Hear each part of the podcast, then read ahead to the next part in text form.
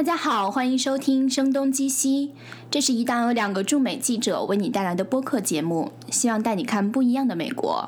我是张晶，我是徐涛。大家可以通过邮件来联系我们，etwstudio at gmail dot com，etw s t u d i o at gmail dot com，也可以在微信公众号上找到我们，同样是 etw studio。在新浪微博上，我们则是声东击西 etw。今天其实我们又要开始重新聊一点和政治相关的话题了。其实大选过去已经将近一个多月的时间了，可是在这周三发生了一件很不寻常的事情，这真的是一次声东击西的会面哈。因为啊、呃，明年就要担任总统的特朗普，在他的第五大道上的特朗普大厦会见了来自硅谷的很多。CEO，呃，所以大家都非常关注这次的会面。虽然它本质上是一次闭门会议，我们也不知道真正里边发生了什么哈。但是我想大家这么在意这次会面，其实可能跟当时，呃，大选结果出来当天的一些反应也密切相关。我不知道徐涛，你还有没有印象？一个月前的刚刚大选结束的时候，呃，那一天或者那一周发生了一些什么？你看到了一些什么？其实可能应该这么说，就是硅谷跟特朗普一向是看不对眼儿的，就是硅谷跟特朗普气场太不合了。他们无论是从价值观到政治意见到各种政策上面的意见都非常不一样，所以特朗普当选之后，硅谷就是一片哀嚎。就比方说那个，嗯，有一家孵化器叫做 Five Hundred Startups，它的创始人 Dave 当时正在葡萄牙参加一个大会。他直接就在大会的舞台上说：“如果你们现在还没有生气，你们是不是有问题啊？我现在很恼火，很伤心，我觉得很丢人。”然后另外一家孵化器是啊，YC，我们之前节目当中也提到很多次，他的现在的 CEO 发了无数多条 Twitter，就感觉他就能够感觉到他在 Twitter 后面说不定都已经哭了，然后很多煽情的话说：“哎，我们一定要坚强啊！”然后说我们现在很沮丧，但是我们还要。嗯，接着往前走啊之类的。然后另外一家叫做 Hyperloop 的，他的 CEO 呃，他的创始人就直接说，我加州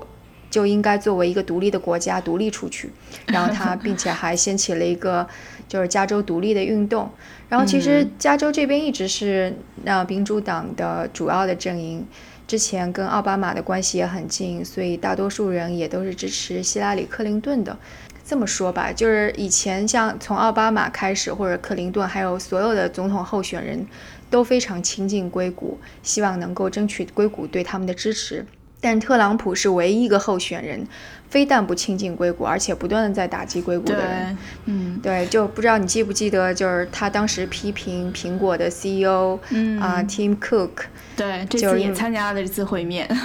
他批評對，然后他。嗯，对对对，他批评了他，反正就是那个口无遮拦，大家能也能想象嘛。他就比方说我们要联合起来抵制苹果呀，然后说啊、嗯 um,，Amazon 的 CEO 和创始人 Bezos 偷税漏税啊，反正就挺不客气。所以他们俩之间的，他们这这两派之间的已经是非常。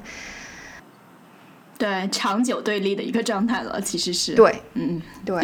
对，所以其实，在这样的背景之下，这个会面就显得意味深长哈。首先，可能刚才徐涛回顾了一下一个月前那一天大家的激烈反应，硅谷整个的激烈的反应。但是，想事情已经过了一个月之后。这一次的会面又显得，其实它的形式往往更重于内容本身哈。就是这些硅谷的 CEO 和他的。呃，到纽约来跟他见面，这个嗯，答应来跟他见面哈。我记得呃，Facebook 的 CEO 扎克伯格他在四月份的时候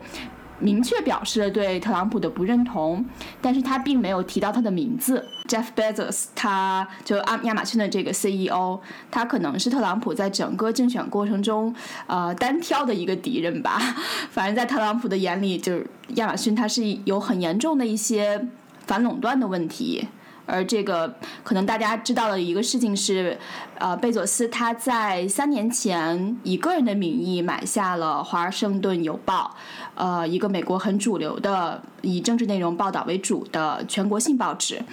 然后特朗普一直认为这份报纸在针对他，包括邮报的记者是肯定是不能进入特朗普的集会的，所以他们真的是彼此之间呃矛盾重重，也有很多的冲突哈，所以能够。坐在这个桌上共商国家大计，其实是很多人很好奇他们这个气场如何，又究竟会讨论了一些什么。其实我们到现在对这次见面的内容都知道的特别少，对吧？其实我们只是看到一个三分钟的流出来的视频，是 Wall Street Journal 拍的。嗯，对，这个视频也特别诡异，就是我们从视频当中能看出来，应该是有一个记者，他是混进了这个会议室里，然后进去了之后，他就不断的用手。手机应该是用手机在拍那个他们的介绍，最后因为拍了，嗯，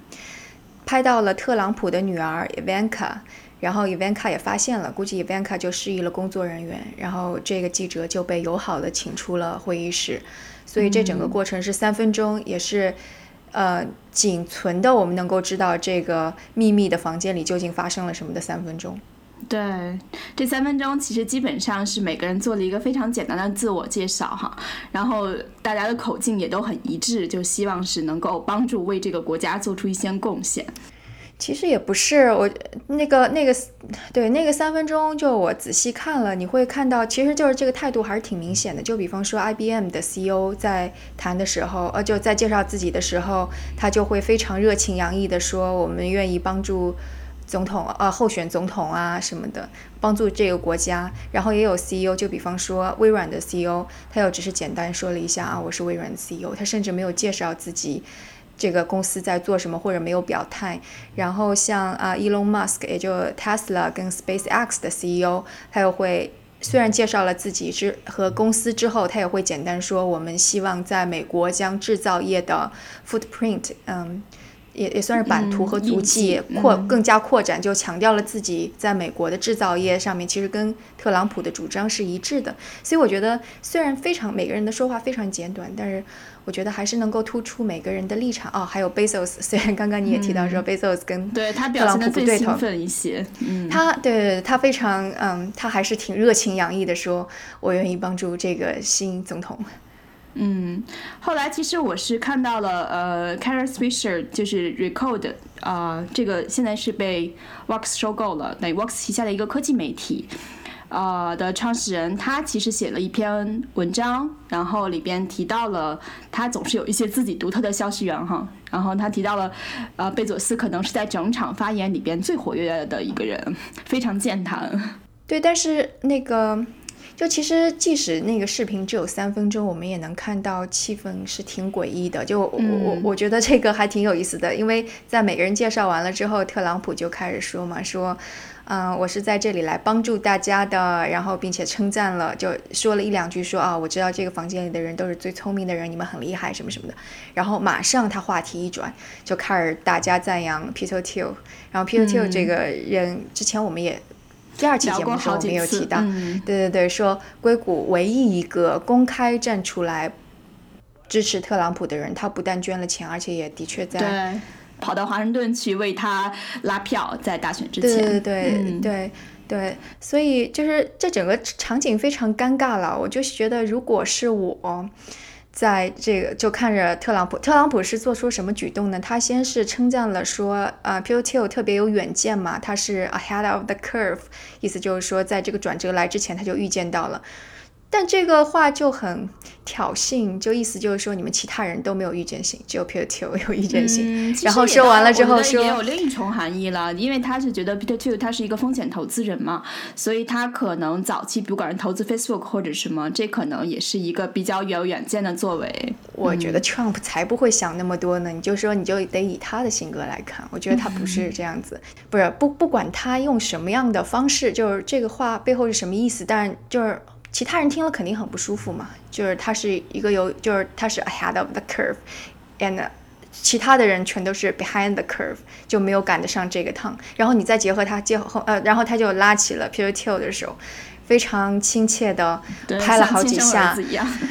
对，然后就是后来我就那个，当然当然 Twitter 上面也有人把这个镜头反复拿出来，就是。很鬼畜的放了很多遍，你就会看到 P.U.T.O 的脸上真的太尴尬了，非常非常的尴尬。然后被他拍完了之后，还抬起头来瞄了一下别人，就是这种感觉。然后，而且，那后面一个，就我们讨论当中也有提到说，后来 Trump 就就说说现在那个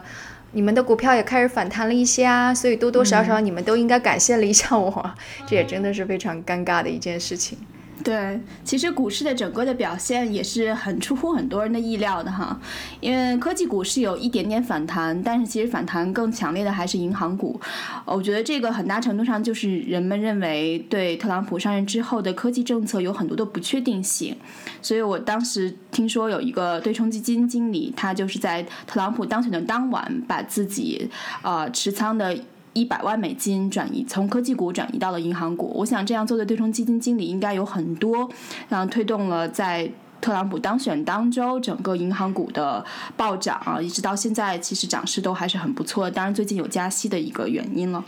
嗯，但是其实希拉里，我我印象中他在七月份的时候有发表过一个长达七千字的科技政策的一个纲要，就是这个其实就是华尔街很想要的确定性了。如果当时希拉里。能够，呃，赢得总统的呃这个机会的话，可能科技股的涨势会更好一点哈。但其实股票永远是一个捉摸不定的东西的。总之，他特朗普是把这个股票的上涨归功于自己了。嗯，对，所以就是虽然只有三分钟流出来，但是这个会议不是一个特别让就气氛特别融洽吧。但是后来那个你说的。那个 Kara 那篇文章当中也有线人跟他说，说也没有想象的那么尴尬，就只是的确气氛有点诡异。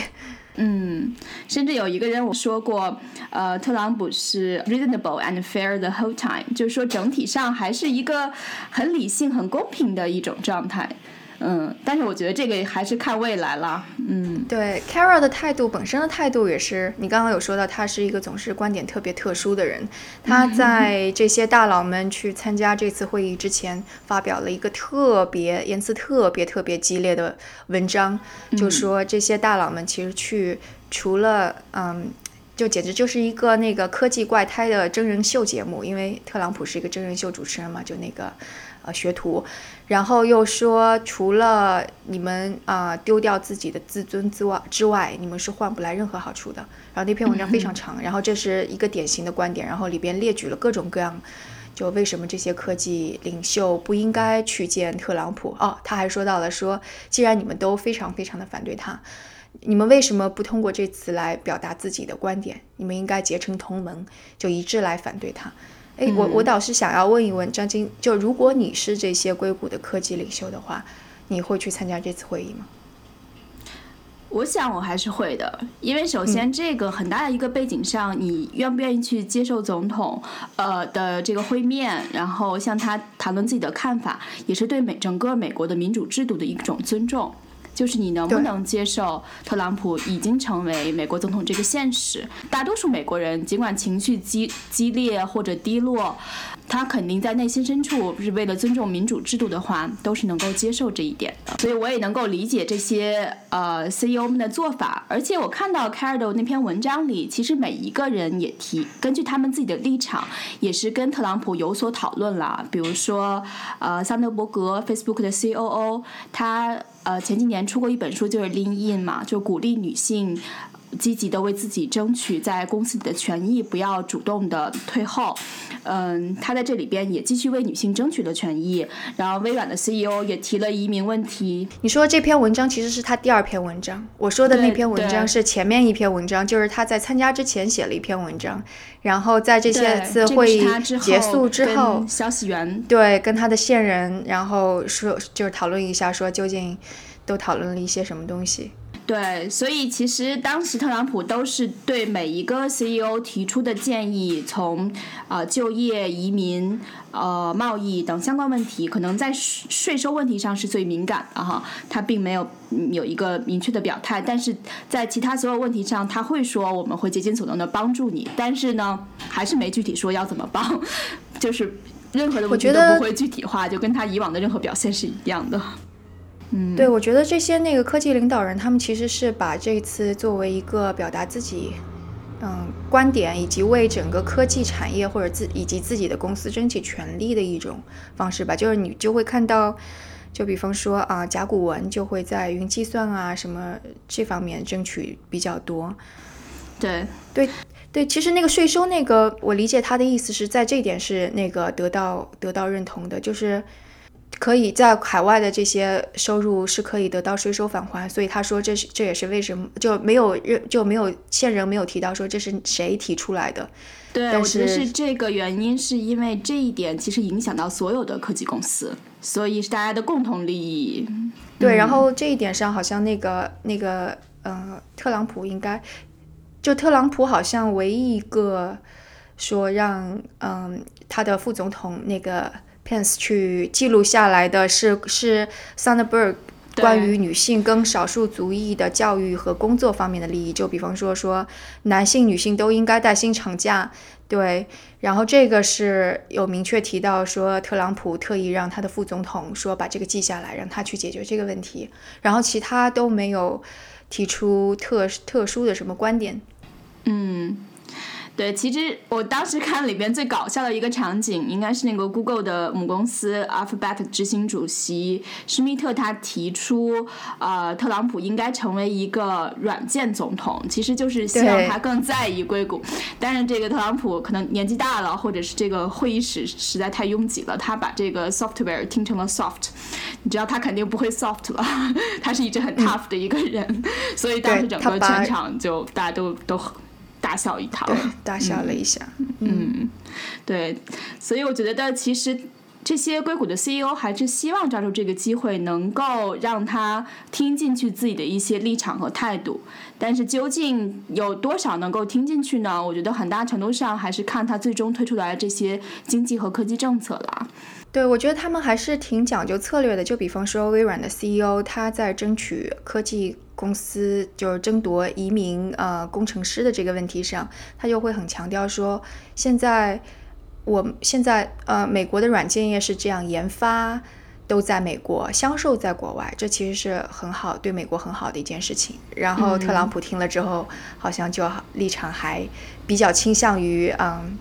就科技业这方面。对，因为然等于跟他的一些呃立场就是吻合了嘛。嗯，对对对，然后 Larry Page 就是 Google 的创始人，Alphabet 的算是 CEO 吗？他就会说美国需要基础设施建设，我觉得这个嗯也是跟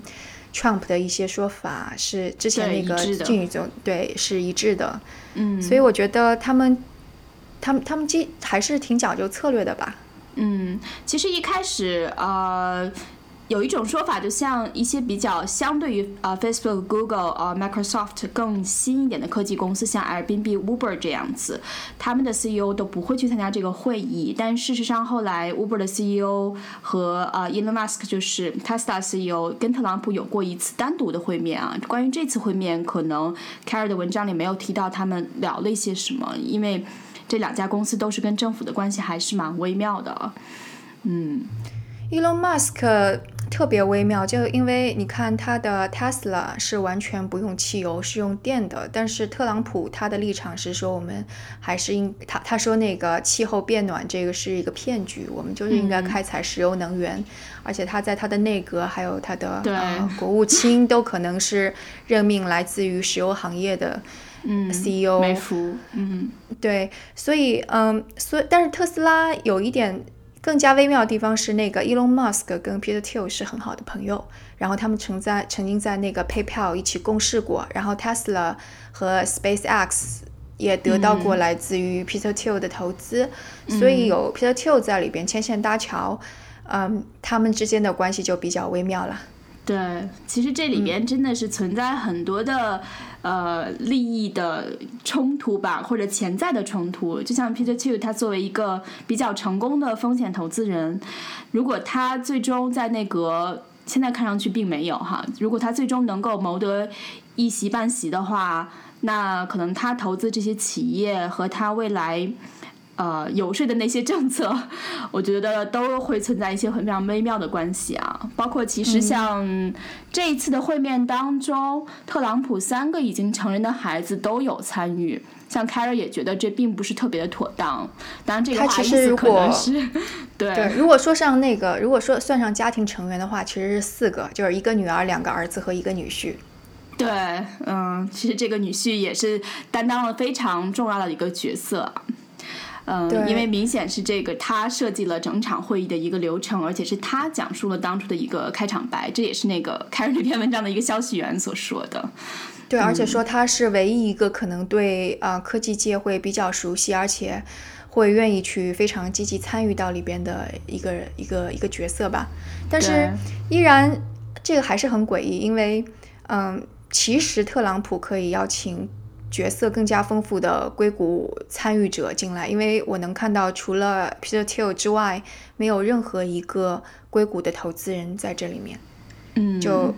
包括什么硅谷教父呃 John Doerr，或者是其他的一些特别老牌的风险投资机构的创始人都没有在这里边，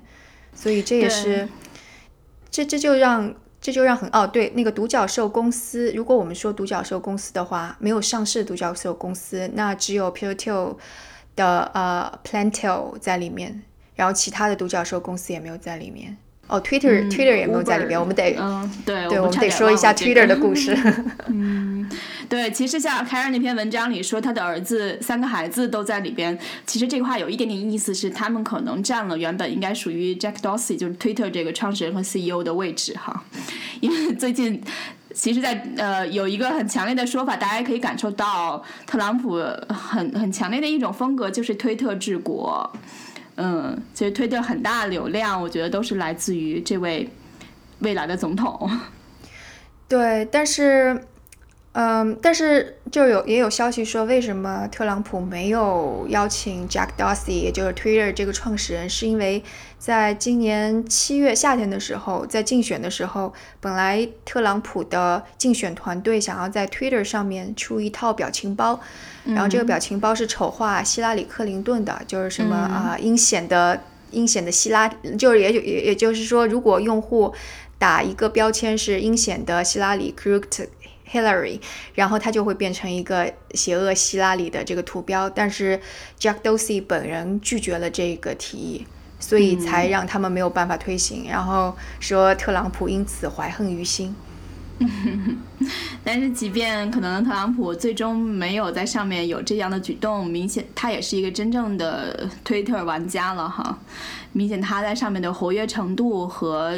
呃，让大家参与他的就参与和转发他所发的一切推特的那个效果，都是远远超乎希拉里的。他就是给人一种感觉，他在直接跟那些支持者甚至反对者在对话。嗯，对他几乎什么政策都会在 Twitter 上面先说出来。对，可能包括我记得，呃，就是我的一个朋友跟我聊起来，当时 Justin Bieber 在非常红的时候，当然现在还是很红啊，就最红的时候，大概有百分之三的推特的服务器都是给他用的。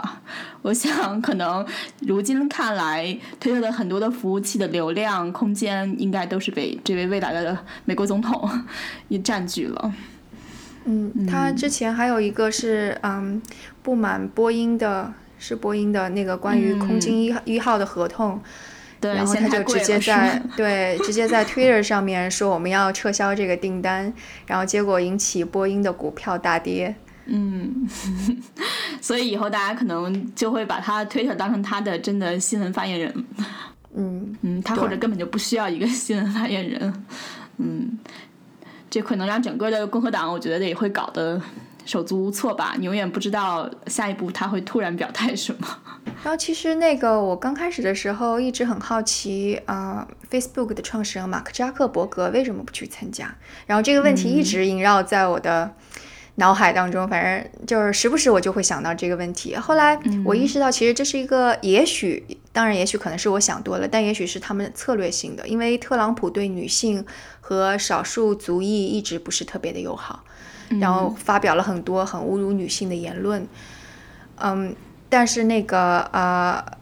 ，Facebook 的 COO 呃桑德伯格，她是一名女性，而且她一直非常倡导女性的权益，她也写了一本非常鼓励女性在职场上面争取自己位置的 Lean，所以我觉得也许他们有经过呃讨论有有上对有讨论过，而且你也的确能看到说，在这次会议当中，女性非常少，加上桑德伯格和艾班卡，一共也就四名女性吧。所以我觉得，如果这个真的是他们讨论出来一个结果，你就能看到，其实他们是精心准备了，这就虽然不愿意，但是非常精心准备了自己要去提什么这样的话题。对，其实这样看来，让斯坦德伯格去比扎克伯格去传递的这个信息会更强烈和积极一些。对对对，桑德伯格也的确就提出了女性权益这个事情。嗯，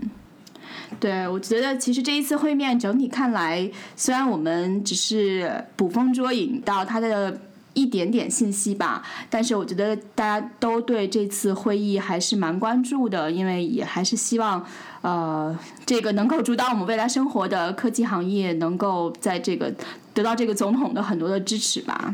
然后，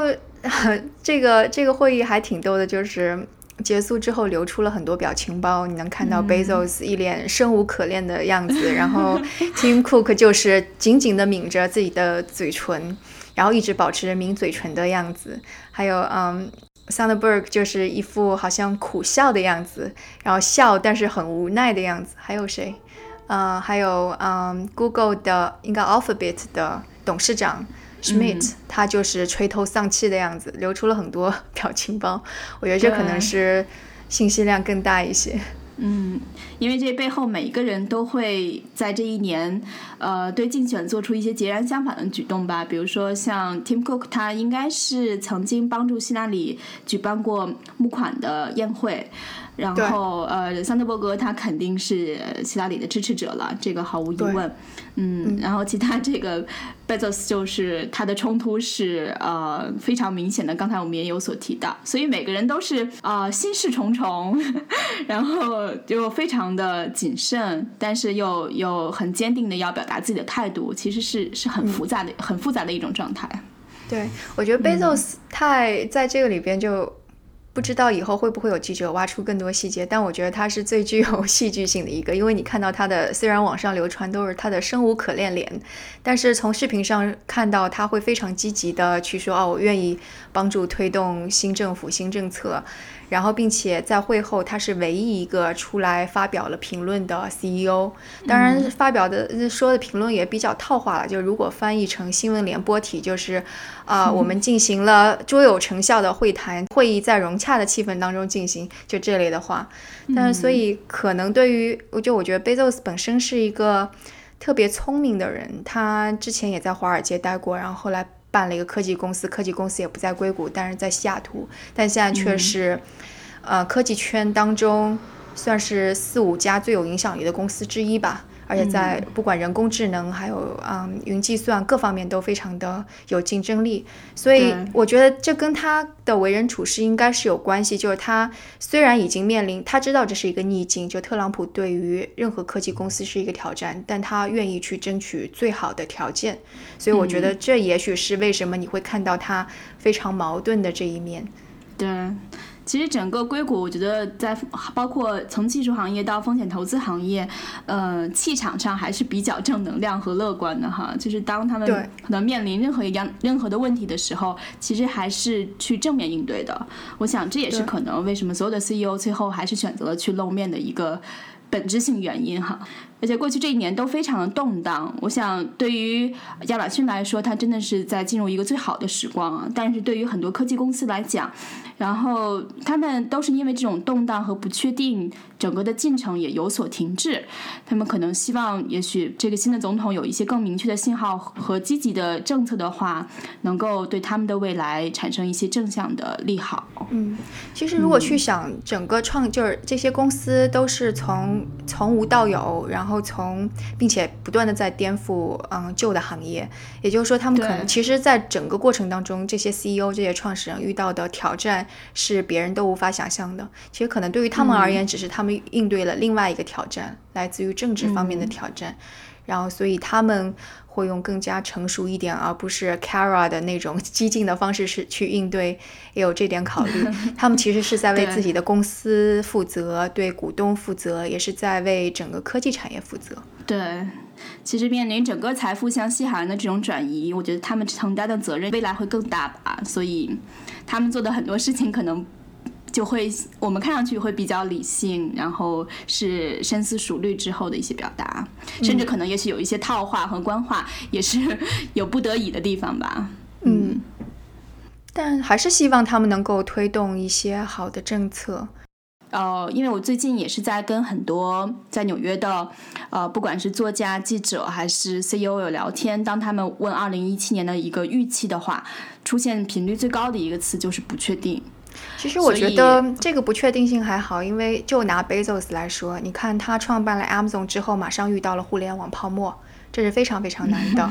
然后他那个不会比那个更糟糕了，那那个很糟糕。然后你就看那个他决定要转型的时候，他是从一个卖书、卖卖卖这种啊网上卖这些东西的，转化成转变成一个云计算公司。嗯，这个挑战也非常非常大。然后他当时创办了这个，就已经把自己业务拓展到云计算之后，他一直在亏钱。华尔街年年。华尔街那些投资者刚开始很看好他，然后后来一直亏钱，一直亏钱，就不断的给他压力，但他顶住压力，一直亏了很多年。然后你看他，所所以我就觉得，就是这个不确定，相比跟他之前遇到的不确定性而言，其实也还好啦，没有那么大。嗯为什么我们把这次？